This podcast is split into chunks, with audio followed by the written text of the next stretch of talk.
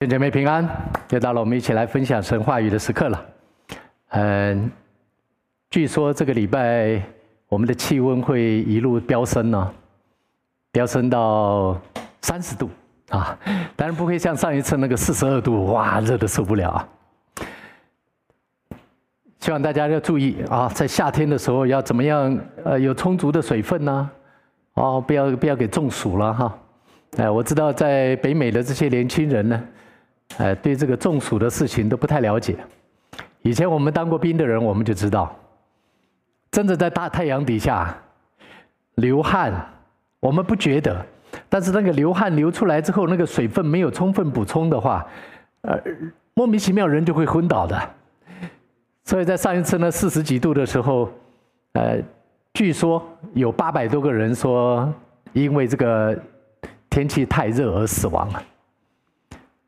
说绝大多数是老人家，但是我们不知道哈，哎，不知道也没有这个确确定的数数字，但是这件事情要注意，好，夏天啊，注意补充充分的水分。今天在牧师要分享之前呢，我先跟各位来讲一个故事，这故事是很有启发性的。这故事是讲到有一个年轻人，有个年轻人把他把他所有的积蓄。他过去过过去一些时间里面所赚的钱，他把所有的积蓄，他都把它打包起来，啊，买了许多的货物啊，准备要到要到国外去投资去做生意。结果他把他所有一生的积蓄买了那些财买了那些货物之后，他就上船了，就跟着这个船呢，这个船就在海上开，大概开到第四天第五天的时候，遇到了大台风。狂风大作，结果这个船就沉了。各位还记得保罗？他曾经在往罗马的路上，在往罗马的路上，结果那个船也同样是碰到大风浪，结果逼得不得已，那个船几乎要搁浅嘛。啊，后来保罗因着他跟神的关系，结果这船上两百七十六个人全部都得救了。但是这个年轻人很不幸，这个年轻人他的船沉了，沉了呢，结果他自己侥幸活下来了，他自己拼了命的游啊哈，游到一个荒岛上面。当他游到那个荒岛上面，他四下这么一观看呐，到处都没有人，是个荒岛来着。哇，他就很失望啊，很绝望，因为他所有的钱、所有的投资都在那一艘船上面。后来，他就当他在那里绝望、在那里失望的时候，哎，他远远看到有一群人往他这里跑过来。他远远看到有一群人向他这里跑过来，就当他再仔细看的时候，哇，是一群那个土人呐、那个、那个、那个台岛上面的那些那些原住民向他冲过来。他不知道这群人要向他做什么，他以为这一群人是那个食人族要来吃他的，还是要来杀他的。结果这一群人跑到他面前，立马就向他跪拜呀、啊，说：“哈，你是我们的王，你是我们的主。”他去到那个荒岛上，那所有的土人看到他就拜他说：“你是我们的国王，你是我们的主。”这个年轻人心里面就在纳闷呢。他说：“我好不容易从逃亡、从逃命了、哈，从那个海上面逃命，跑到这个逃到这个荒岛上来。”那群人怎么叫叫要要叫我做王呢？他说啊，也无所谓，反正呢，反正最起码一件事，我能够在这个岛上面好好的活下去，有吃有喝，能够活下去，这就是他的目的。后来他就觉得很很纳闷，他说我这这群人怎么会拜他当国王呢？他就问了其中一个一一个比较年年长的人，他就问他说，到底这是怎么回事？就这个连长的这个人就跟他说：“他说啊，我们这个荒岛啊，每一年第一个上来的一个外国人，就是不是他们岛上的人，外面的人，他们就会封他做王。就是从外面外外面从到他们这个岛上来的第一个人，每一年哈有一次，如果这个人上到岛上来，他们就拜他们做他们的国王。这个国王呢？”可以用他所有的权利，可以用他享受他们国王所有的待遇。但是有一个条件，这一个条件就是这个国国王的任期呢只有一年，他只能做一年的国王。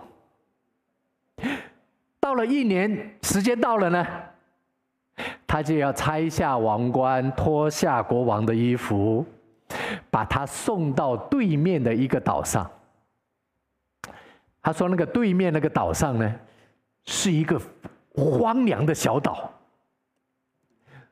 不瞒你说，我告诉你，在你之前呢，所有的国王，他们下任之后，我们就把他送到那个小岛上，那一些国王都死在那里了。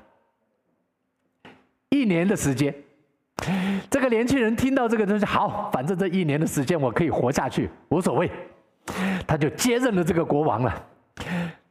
他上任的第一天。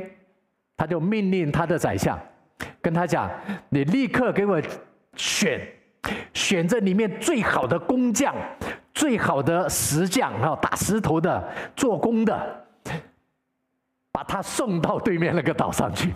还有把所有的建筑、建筑的这些材料，全部最上好的材料都把他送过去。还有要把。”要要把一些耕田种地的种子、花草树木的种子，都把它带到那里去。他就吩咐他的宰相，把这一群最优秀的人送到那个岛上去。时间过得很快，时间过得很快，一年时候到了，时候到了，那一天呢，他就要脱下王冠，然后脱下国王的衣服。他就要到那个岛上去，但是他却跟以前的国王不一样。以前的国王要去的时候，都是在那里，哎呀，我去就完了，我死定了，对不对？但是这一个年轻人，当他要去的时候，他其实是充满的信心，充满的笑容，充满的盼望。为什么？因为他在一年前，他就已经差派人。去把他的皇宫给盖好了，把他的花园种好了，还把他所有的那个荒荒这个荒岛啊，都把它开辟成良田了。他去到那个岛上，又在那里当王了。虽然只有他自己，但是从他那一年开始，第二年呢，又一个国王被又一个国王被下任了嘛。又把他送到对面去，哎，他在那个岛上已经当王了。这一个一个来的国王呢，都投靠他，当他的仆人。这是一个寓言故事，这是一个寓言故事，跟今天牧师讲的这个故事呢，讲的这个圣经呢，是息息相关的一个故事。路加福音的第十六章，我们来看今天的经文。这个经文是讲到有一个不义的管家，为什么叫他叫不义的管家呢？你看，你读了这个经文之后，你就知道这不义的管家是做了到底做了什么事情。耶稣又对门徒说：“啊，耶稣就跟门徒说了一个故事，一个比喻。他说有一个财主的管家，别人向他主人告他浪费主人的财物，主人叫他来，对他说：‘我听见你这事怎么样呢？’把你所经管的交代明白，因为你不能再做我的管家。因为你不能再做我的管家。主人发现他浪费他的钱，把他的钱给贪污了，或是把他的钱投资在不正当、不应该的、不应该投资的地方，造成他主人的困损失，所以他主人就别人来跟跟主人告状喽。那主人就告诉他了：“你呢，不能够再做我的管家了，要把他给 fire 掉。”好了，我们来看，我们来看第二节继续。那个管家心里说：“那个管家听了这个主人要 fire 他的话之后，他就说：‘他说，主人不再用我做管家，我将来要做什么呢？’”要耕田种地锄地呢，没有力量；如果要去那个街上去跟人家要饭呐、哎呦，害羞啊，没有面子。这个这个管家他他在第四节就说：“好，我知道怎么做了。”他说：“好，我知道怎么做了。”他怎么做呢？说：“我要怎么做呢？我要做，当我不当管家之后，别人能够接我到他家里去住。”弟兄姊妹，你看看这个管家的脑袋动得多快啊！当他收到了这个主人的 fire 的信之后，告诉他说：“你不能再当我的管家。”这个管家就立刻想到一件事，他就想到说：“我退休之后怎么办？我不当管家之后怎么办？叫我去耕田种地，我又没有力量；啊，叫我去要饭吗？哎呦，又又脸又又害羞。他要怎么做呢？来，他要为他将来打算。好，他怎么做呢？来，我们看第五节。”于是他把欠他主人的债，欠他主人债的，欠他主人钱的，欠他主人粮食的，一个一个都叫到他面前来。好了，问第一个，你欠我们主人多少？他说一百篓油，大概是五十斤的油啊哈。他说来，拿起你的账来，坐下，写五十就好。他明明欠了一百篓的油，你把它写五十就好。又问一个，你欠多少？他说一百担的麦子。管家说：“来，拿起你的账来，写八十就好。五十篓的油就送给你了哈，你不用还。一百担的麦子呢，你只要还八十就好。二十担的麦子呢，你就不用还。”主人，来，你看第七节、第八节，主人就问，主人就夸奖。这个不义的管家说：“他做事聪明，因为今世之子在世事之上，较比光明之子更加聪明。”这个重点在这了。你看这个管家，他做了什么事？当主人要辞退他、要 fire 他的时候，他就想到我将来要怎么办？去耕田种地。力量又不够，去要饭嘛，又没面子。那我哦，那那那我怎么办？我要用我现在，用我现在还是管家，我还有一天，还有两天，还有三天的机会，我要把握这个机会，赶快做一件事情，为我将来来打算，来把所有的所所有欠他主人债的人都叫来。好，这一个人欠一百块，好，你还五十就好。那个人欠啊，那那那一那一个人那一个人欠欠一百块，好，来还八十就好。那五十，那欠的二十，他的所有那些钱，他就送给了那些欠他债的人，不是欠这个，不是欠这个管家的债啊，是欠主人的债的人，也就是他拿主人的钱呢。去图利他人，给那些给那些欠主人债的人，给他们好处，目的是什么？目的是有一天我下岗了，我从这个管家的位置下来了，你们呢？这些人呐、啊，能够感恩图报，接我到他们家里去。今天我看到许多在官场上做官的人。他们的想法不是这样，他们的想法是怎样呢？今天我我在当官，我有这个官印，我有这个权柄，我有机会来批准这个钱。今天我们要国外去买疫苗，这个疫苗是有多少钱？我就从这个疫苗的当中把我应该贪的钱，我就把它赚起来。要盖桥。要投资什么建设，我就从里面就偷工减料，反正我不管你们怎么偷工不怎么减料，我就要把我该赚的钱放在我口袋里面来。我看到许多这些贪官污吏啊，他们退休之后啊，下场蛮凄惨。怎么凄惨呢？没有人会接他到他们家里去的。每个人当他们下岗之后啊，他们不再有权利了。人家理都不理他，理都不理他，很悲惨的啊！当时当时当官的时候不可一世啊，但是当他没有那个权力呢，失去了那个权力之后啊，人家理都不理他，走在路上人家嗤之以鼻呀。除非他还有权力，人家还理他。但是在这里讲到的是，这一个管家，他尚且想到，他将来退休之后要怎么办？第九节，第九节，我又告诉你们说。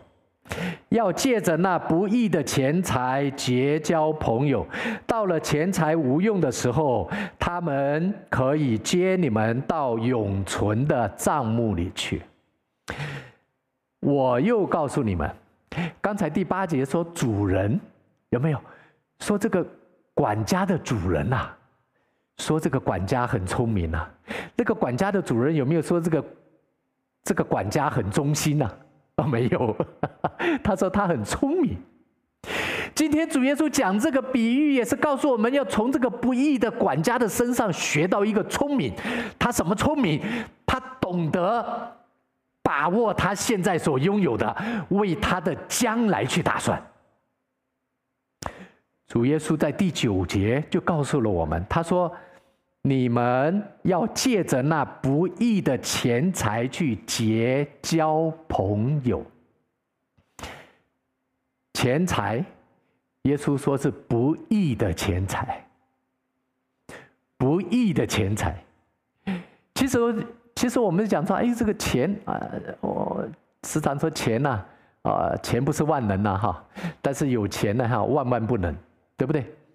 其实钱呢，它是一个很中性的东西啊。如果你用在好的地方，这造福人群啊；如果用在坏的地方，祸国殃民啊。所以这个钱这个东西是一个很中性的东西。所以我们没有讲说这个钱是什么义呀，或者不义。但是耶稣在这里却告诉我们说，钱是不义的，不是我说的。是耶稣说的，耶稣在圣经上告诉我们说：“你要用那不义的钱财去结交朋友啊。”为什么叫钱财是不义的呢？就是代表说钱呐，它是不可靠的朋友，因为钱呢，它往往许多时候它会背叛你。所谓的背叛，就是这个钱会没有用的。你说，你你你认为这个钱是万能的吗？什么哇，有钱我什么都可以吗？但是我告诉你，往往我们看到这个钱，在一个人得了那个不治绝症的时候，得了癌症的时候，他再多的钱对他都没有用。这个人这口气啊，一下没了，死了，他再多的钱也买不回他的生命。再多的钱也买不回他的亲情，再多的钱也没有办法去买他真正的友情。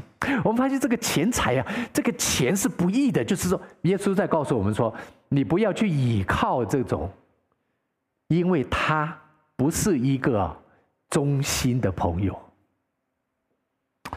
所以在这里，耶稣告诉我们说，钱你要有一个正确的认识。好了，这个钱呢，不易，就是这个钱会跑的，这个钱会变心的。那我们对这个不易的钱财，我们要有一个正确的认识，就是你要怎么样使用它，来为你的永生去预备。你要怎么样去使用这个不易的钱财？为你的永生去预备，就是接你到永恒的帐幕里去。今天我们在地上，我们说我们有什么财富呢？啊，上帝托付了我们什么东西呢？其实我们在地上，弟兄姐妹，你第一个要建立的就是管家的观念。管家，刚才我们讲说这个财主的管家吗？财主的管家为财主管什么？就管财主家里面的钱呐、管财主家里面的田地呀、管财主家里面的人员呐、这个管家就是大小事都管。今天我们一个基督徒，你要很清楚的知道，你就是神的管家。你来到这个地上，上帝赐给你生命气息，赐给你所有的才干，赐给你所有的机会。这一切一切的东西，甚至你的家庭、你的事业、你的身体健康，这所有的东西，不都是神托付给你的吗？如果你没有这个管家的观念，你会认为说，这所有的东西都是我努力来的，都是我努力来的，那你就是一个今世之子。今世之子，就是你活在这个今生今世的人。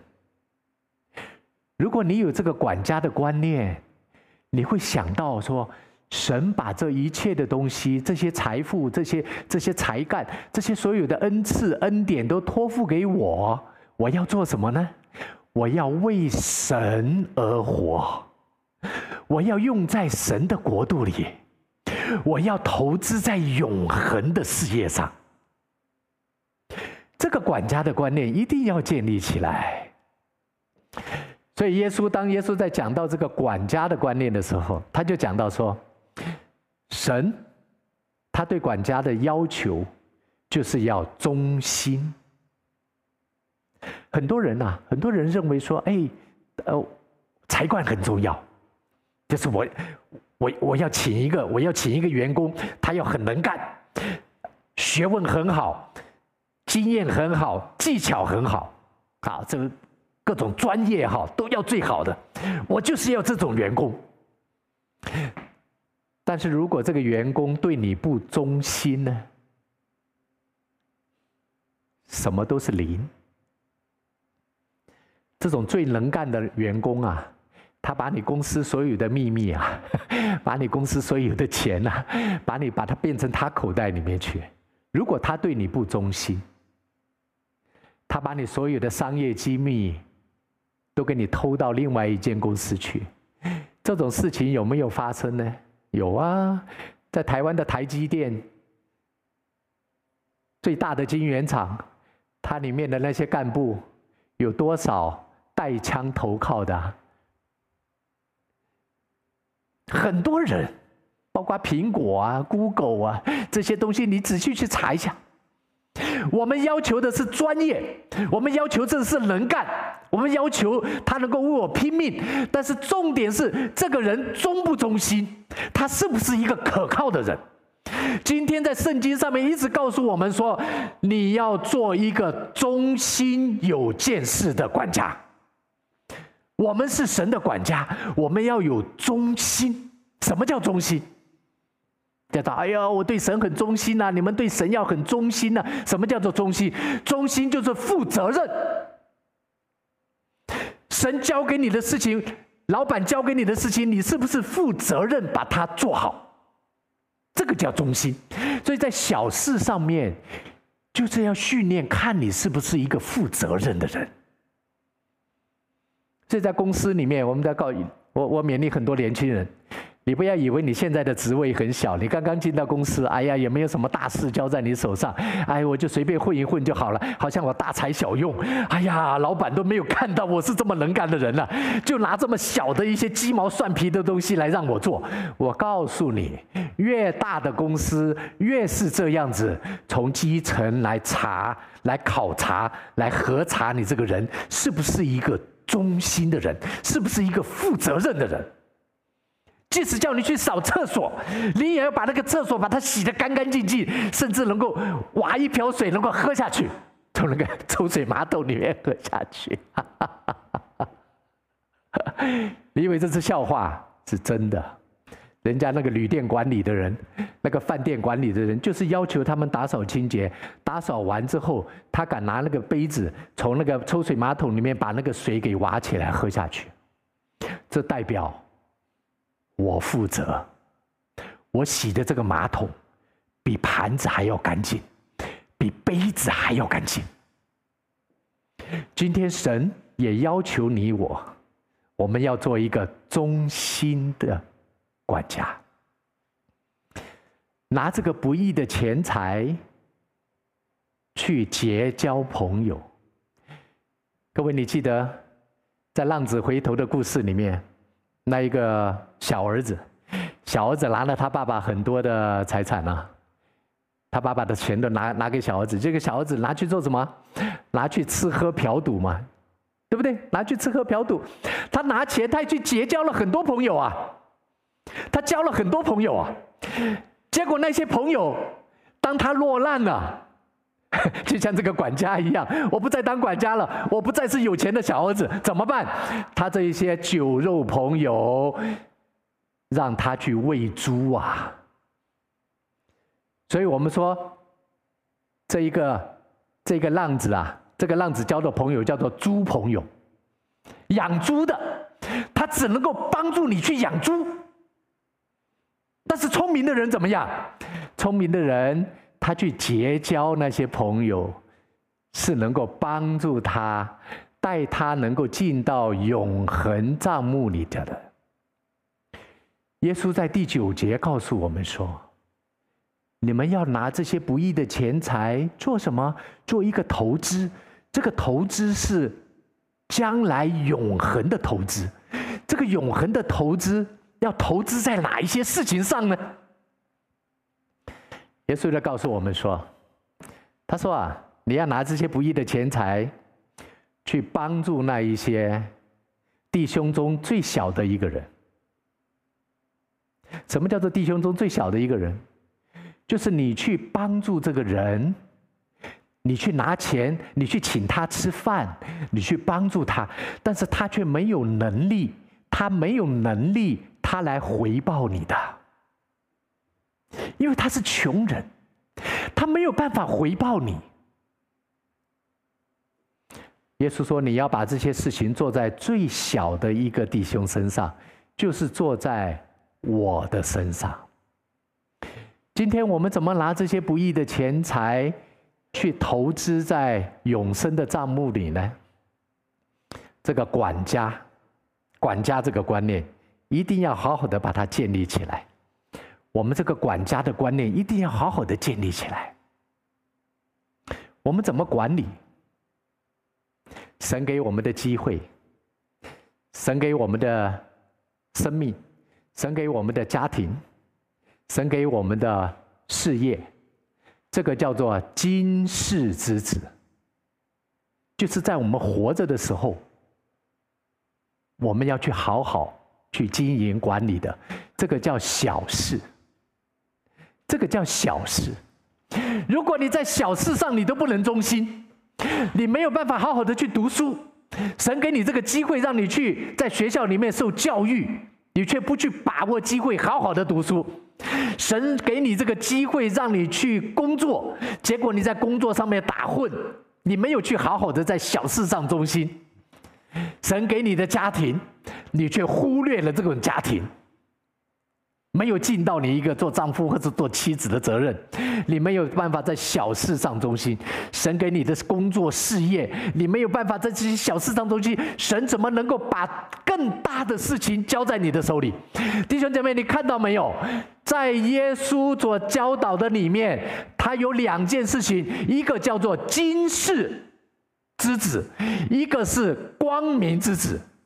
一个是今世的价值观念，一个是永恒的价值观念。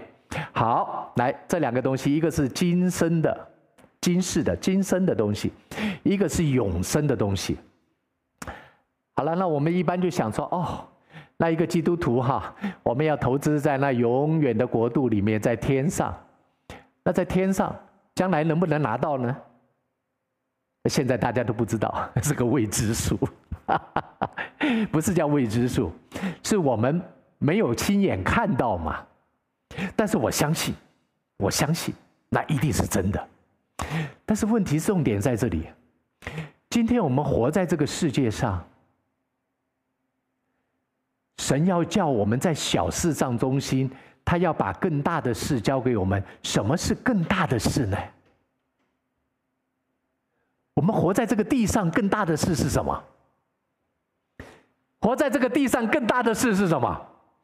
弟兄姐妹，当我们在读圣经的时候，我们一定要把这个重点把它抓出来。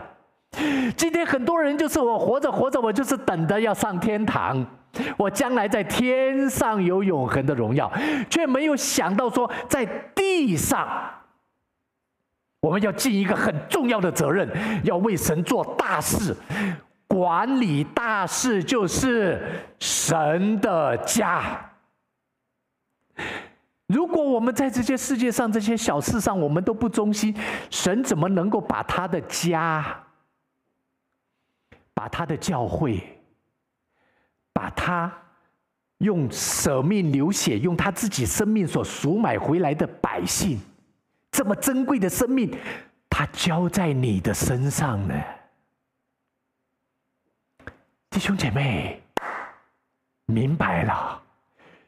原来神叫我，神给我们这些学问知识，叫我们求学，让我们有工作，让我们有家庭。这整个完整的这一些的训练，这一些的磨练，这一些的熬练，重点就是要我们来管理他的家，建立得胜荣耀的教会。如果这一点重点没有抓到的话，啊，那这一辈子白活了。将来去见主面的时候啊，我告诉你，你会没有办法跟神交账。说主啊，主啊，我不是为你去赶鬼吗？主啊，我不是为你去行神迹吗？那主说我不认识你。这其中包括的，就是神他在地上最重要的事，要交给我们管理的，是神的家。你有没有好好去喂养我的羊？你有没有好好去牧养我的羊呢？你有没有好好去经营管理我所交给你的教会呢？各位，你可能以为说这都是牧师要做的工作，那你就搞错了。今天在教会里面，神兴起各样恩赐的人。有使徒，有先知，有传福音的，有牧师，有教师。牧师，牧师只是牧养中间的那一部分。当然，现在牧师做的很多了哈，但是牧师只是其中的一部分。所以在教会里面，弟兄姐妹每一个人都要学习做神忠心良善的好管家。要在小事上忠心。今天有好多人说：“哎呀，天桥教会就这么小，好像也没有什么我用武之地发发挥的地方。如果今天天桥教会好像某某大教堂的话，哇，那在那里你看看多风光啊！这一站在台上，嚯，底下。”都是人都看见我，我在做什么事情哦，人家都看见我在做。今天在这种小教会的里面，哇，都是往往我自己一个人单兵作战呐、啊。这什么事情我自己一个人在搞啊，连个掌声都听不到，连一句肯定的话都听不到。那我做的多没有用啊。但是神他是看人的内心的哦。你是不是在这个小事上中心呢？我要把更大的事交给你来管理。在神眼中，更大的事是什么？就是他的教会。弟兄姊妹一定要搞清楚哦，在神眼中最大最重要的事，就是教会。将来耶稣要再来的时候，耶稣再来的时候做的第一件事情是什么？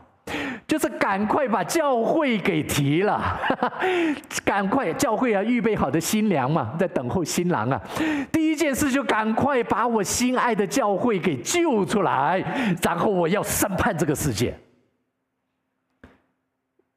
我们在小事上如果不忠心，我们就没有办法在大事上去忠心。特别在线上，牧师再一次要鼓励做父母的。这些年轻爸妈们，你一定要教导你的孩子，从小要忠心，要教导他负责任。将来你知道，我们去面对耶稣的时候，我们说神是看内心的。你说我是 CEO，我是上市公司的老板，我有多几百 A 可、几千 A 可的房地产，我银行里面有多少的存款，我是几个 PhD 啊，我有多少的子子孙孙，这一些东西都不是神他来审判你，神他要来问你的问题。神今天他审判我们，问我们什么？他看我们什么？看我们的品格。我再说一次，神看我们这个人的品格。你，你善良吗？你有怜悯的心吗？你是你是不是去行公义呢？你是不是去按照神的神神的话去做呢？这是不是跟我刚才讲的那些 CEO，银行有多少存款，我的子孙有多少，我有多大的影响力，这所有的东西好像在永恒的账目里面，却都没有用，却都没有用。所以在圣经上告诉我们说，什么叫做虚空的虚空啊？很多人搞不懂。哎呀，什么虚空虚空？哎呀，那美的美美的无比呀，美滋滋的呀，吃喝玩乐，吃喝嫖赌多好啊！活在当下，好好的去享受啊！哈哈，那美滋滋的，哎呀，多好！但是，所罗门却告诉我们说，这些东西我都美滋滋过，我都享受过了。但是到最后呢，我得了一个结论，那个结论就是虚空的虚空，因为这些东西都不能够满足我心。再漂亮的女人，我娶了一千个，谁能跟所罗门比啊？再多的财富，富甲天下，我睡的还是一张床。我有几百栋的房子，我也只不过能够住这么一个地方，啊，虚空的虚空，有什么好夸耀的？有什么好夸耀的？今天我们在想到在那个永恒的当中，就是未来我们去见主面的时候，主他要看我们的品格，所以我就告诉线上的这些年轻妈妈们，你要好好的教导你的孩子，在品格上面要做一个忠心的人，要做一个诚实的人，要做一个善良的人。神看重的是品格，不是你外面的这一些东西。但是这个今世之子，这个世界却是一再的强调，我们人这活着的一生就是外面的这些东西。但是神却告诉我们，这些光明之子，更重要的是我们里面的这些东西。好了，在小事上要忠心，神才会把大事交给你。所以小孩子呢，你一定要从小就教导他。你不能等到长大了，你说：“哎呀，牧师啊，我那个儿子不都不到教会来。”我说：“他小时候的时候，他小的时候，你为什么不带他到教会呢？”哎呦，又又又讲不出来。哦，要学跳舞，要学游泳，要学数学，要去骑马，要去射箭啊，什么东西都要学啊。礼拜天哎呀是最忙的时候，没有办法来。哦，现在呢？啊，现在现现在因为他不听话。现在现在因为他悖逆，哎呦，牧师啊，怎么孩子带带没有办法带到教会来？你要想一想，你在小的时候，你种的是什么？你收的就是什么？今天我们往往都不在都不在意我们种的是什么，我们只想收成是很丰盛，我们只想收成是很很华美，我们却没想到说我们要付代价，我们要负责任了。我们在恩典恩典的当中，一个基督徒是最会滥用恩典的人，也一直在想到：哎呀，我们应该是这样，应该是这样。今天我是个基督徒了，哎，应该是这样，却没有想到我们过去，我们撒了多少好的种子呢？今天所长出来的是好树，结的是好果子。如果你是种的是一棵坏树，它怎么可能会结出好果子呢？在小事上忠心，神才会把大事交在我们的手里。什么是大事？在神眼中的大事就是他的国，神的国就是神的家。神要把这个大事在地上，在地上神的国，他要交给你管理，将来在永恒的国度里面。哦，有个有有个牧师，我很我很佩服他的想象力，他讲的真好。实际上我不知道哈，他说，他说哎呀，他说哈，那是哦，将来呢，将来你在天上哈，来两个星球给你管理哈，哦，哎文鹏哦，你呢？哦，你做的主工多好，那你五颗星球给你管理哈，哦杰克啊杰克不错，哎杰克来管他十五颗星球，他说你想想看。在这个宇宙，神所创造的这些星球啊，光一个小小的地球我们都管不了，我们还去管它十个、三个、二十个星球吗？弟兄姐妹，你有没有这么大的信心呢？啊？哎呦，怎么可能？怎么可能？为什么不可能呢？神创造了这个宇宙，我们以为那星球就那几颗吗？我们地上这几十亿的人，哎呀，一分就没有了嘛？还 有人不敢去传福音，说：“哎呀，牧师啊，我都不敢去传福音，为什么？因为我将来呢，我们要领受耶稣基督的遗产呐、啊，产业啊。如果我传福音给人家，他就跟我来争财产了、啊，我分的地，我分的产业就少了。你看，对神的观念却是那么样的狭隘，他以为我们的神是这么样的。”受限制的啊，就是这么样一颗蛋糕，哎，你切一块，我切一块啊，就没有了。却没有想到我们的神有多大，他的基业，他的产业是何等的丰盛。今天好多人说在管理教会，好，神把那个大的事情交在我们的手中，啊，让我们来管理，让我们来经营管理，让我们好好的去牧养。但是牧师。我有家庭呢，啊，我们看到哈，在教会里面啊，以以前还没有结婚啊，还没结婚的时候时间多嘛哈，可以多做主工，哎，但是现在结了婚了啊，结了婚了，哎，又又有另外一个配偶，那我要花些时间要陪他。再过了一段时间，哎呦，孩子出来了，我要花一段，我要花一些时间陪太太，还要再花一些时间陪孩子，我还要花一段时间，花一些时间来陪。太太跟孩子，哇，那我这个时间怎么分配呢？我怎么去服侍呢？啊，对不对？啊，我们大家都在，都都都，这是实际的，这不是空，这不是牧师随便在那里幻想啊。实际碰到同工们，就是碰到这些问题。我有工作，这个工作是不变的，而且忙碌忙碌，哎，在北美这里薪水高嘛，但是压力大，工作多嘛，对不对？这这大家知道，工作就是那样。那我能够挤出来的时间就是那么一点点，如果用在教会的服饰上面呢，我怎么去跟家庭平衡呢？如果我是一个不爱家的人，哦，那没无所谓，反正家呢，哈，就让他们自生自灭吧，我好好服侍神就好。难道这就是神所喜悦的吗？不是，在这些小事上，如果我们不忠心。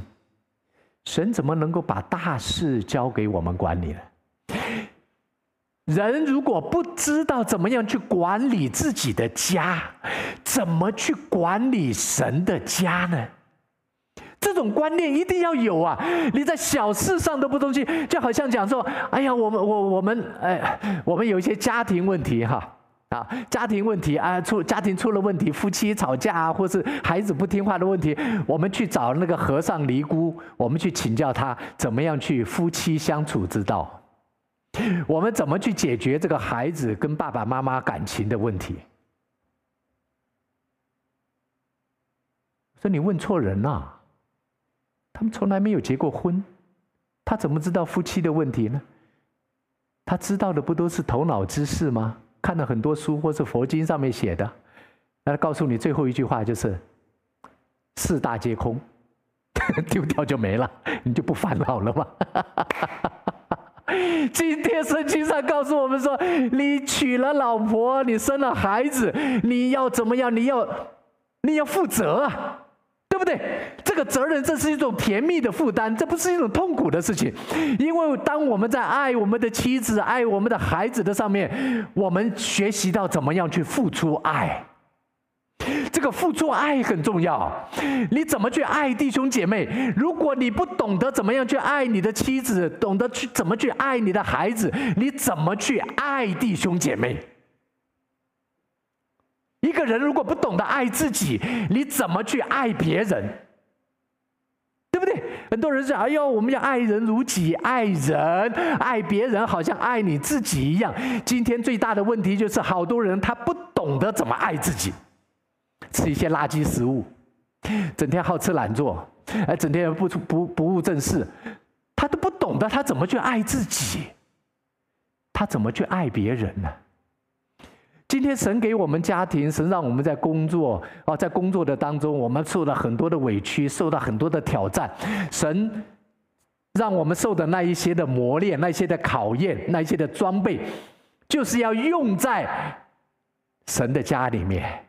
你跟你跟同工们在相处的时候，也会碰到意见不一样，啊，你跟牧师在做的做事情的时候，哎，牧师哈，啊，牧师好像哦，我说了算哈，对不对？哎呦，也不尊重我，啊，也不听我的，啊，也不也也不啊，你看啊，这所有的事情都是我们在这个世界上，你是不是在小事上中心？如果你在小事上中心。你不是为老板在做，你是在为神做的话，你在神的教会里，在神的家做着更大的事的时候，你的效率会很高，效率很高。就本来很复杂的一大堆的事情，哎，我这两三下就搞定了。哎，最近最近我们教会里面 来一个新的童工杰克。我们把这个教会什么刷油漆啊，什么搞冷气啊，这些东西都丢给他做。他怎么样？哦，他哦呦，他刚开始还接起来，哦，还手忙脚乱了哈。但是你看，慢慢慢慢慢慢，哎，他就开始上轨道了。因为刚开始他还是用的用的他在社会上，他在工作上用的那一些的思维方式。而现在我们在慢慢在做神的家，在管理神教会的时候，哎。我们是倚靠神，倚靠圣灵。我们要谦卑自己，要隐藏自己。他学习到这些属灵功课，你看，他就一步一步一步，他的效率就一直提升起来了。今天我告诉你，你在做神的工作，你在管理神的家。神要管理你的事业，来管理你的家，让你的效率提高，让你的满意度提高。哈哈，这个叫做神圣的交换。耶稣跟你说：“来，你来管我的家，我来管你的家。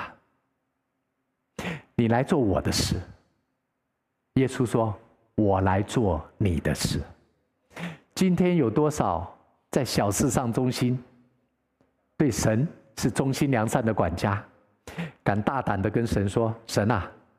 我跟你交换，我跟你交换，exchange，换过来，你敢不敢？今天，神要求我们在小事上要忠心，我们在大事上才会忠心。问一下自己，你是不是一个在小事上忠心的人？神要把更大的事交给你来管理。今天我们就讲到说，做一个光明之子的人。你看这个金世之子，这一个管家，他尚且想到他将来的事情，他这么专心努力的去做。今天我们这个光明之子，我们是不是应该要学习这一个管家的聪明呢？他们在今世的事情上，这个短暂的今生的事情上，他尚且这么样专心努力的去打拼，那我们在永恒的帐幕、永恒的国度里面，我们是不是应该比他们更加的聪明、更加的忠心、更加的负责任呢？耶稣教导我们说，我们要灵巧像蛇，驯良像鸽子。灵巧像蛇，驯良像鸽子。今天我们从这个不义的管家身上要学什么呢？人们往往有一个先入为主的观念，这个先入为主的观念就是，当我们认定这个是个不义的管家，他所做的每一件事情，我们都会打叉，因为不可靠、不可信。但是实际上呢，实际上耶稣却用这个不义的管家，来教导我们学习他在今世之事上的聪明。那我们要学习。世人在工作上，他们怎么样努力，怎么样去打拼，怎么样去向上，向上，一直努力。我们要用这个东西在我们的神的国度里面，好像那个好心的撒玛利亚人。如果你看那个好心的撒玛利亚人，这是一个例子哈。哎，你看这个好心撒玛利亚人，他很有爱心，那些祭司啊、利未人啊，都不去救那一个犹太人。反而是这个好心的撒玛利亚人，他下了马来，他把那一个被强盗打劫的人给救起来，还帮他付了所有的费用。但是如果你仔细的来查考一些撒玛利亚人，他们在信仰上是错误的，他们跟犹太人是不一样。犹太人说我们聚会，我我们敬拜的地方是在耶路撒冷，他们说他们聚会的地方是在基利新的山上。他们的、他们、他们的、他们的整个信仰是错误的，所以今天当我们在学习的时候，我们要抓住重点。耶稣并没有叫我们学习那个不义的管家，哎呀，浪费主人的钱呐、还还把那个主人他要退休了，还把主人的钱给骗来啊！哈，耶稣没有叫我们学习那个，是叫我们学习他们做事情的聪明，今世之子，他们的聪明。我们这些光明之子呢，在神的国度里面，要比他们更加的摆上更聪明。你看那个雅干，在耶利哥城这个大仗结束的时候，耶利哥不是倒塌了？那个亚干呢，他为了为了一件示拿的衣服，为了两百色克勒的银子。为了五十色克勒的金子，这个叫做当灭之物。当灭之物是那个示拿的衣服。另外呢，两百色克勒的银子，跟一跟五十舍客勒的金子，这个金子跟银子，上帝有吩咐约书亚说，这全部是归于神的。但是亚干亚干却把这个东西偷偷的把它拿到他家里去。那个叫做当灭之物，属于神的东西，我们把它据为己有，就好像马拉基书，马拉基书，神说你们都偷窃了我的东西。以色列人说：神啊，我哪里有偷你的东西？我们没有偷你的东西。神说：就是在当纳的十分之一，你们所有的人，许多人。都偷了我的供物，你知道那个当灭之物让亚干失去了生命吗？为什么讲不义的钱财呢？钱财为主，为神所用，成就神的美意，这就是上帝托付给我们管家，要我们好好的为神所用，做忠心良善的好管家。如果我们把神所托付给我们的据为己用，就是为自己而活，我要吃好、喝好、穿好、用好，我要好好享受。就像耶稣讲的另外一个故事，那一个财主跟拉萨路，那个财主，神给他很多的祝福啊。很多的祝福。他，穿的紫紫色袍子，哇，整天奢华宴乐，这就是为自己而活的人。将来见神面的时候，拉萨路在亚伯拉罕的怀里，财主呢，在那烧着火的火湖当中。今天钱财，它对我们人有很大的吸引力。如果我们把它当成主，我们把钱当成是我们的神，就是拜马门呐。他是最残忍的主人，他却是一个最好的仆人。我再说一次，钱他是最好的仆人，却是最坏的主人。如果你把钱当成你的主、你的神的话，他会把你整个带离、偏离了上帝，让你活在贪心、永远不满足、劳苦愁烦的里面。再次奉耶稣基督的名祝福大家。我们在小事上忠心，在小事，神交托给我们的家庭、事业、学问、工作，这都是神交给我们的手上的。我们要好好的忠心。神交给我们的教会，这是大事。所以在教会里面当童工，何等尊贵荣耀的身份啊！好好的把握，献上自己。来，我们一起来跟我们的神说：“你真伟大。”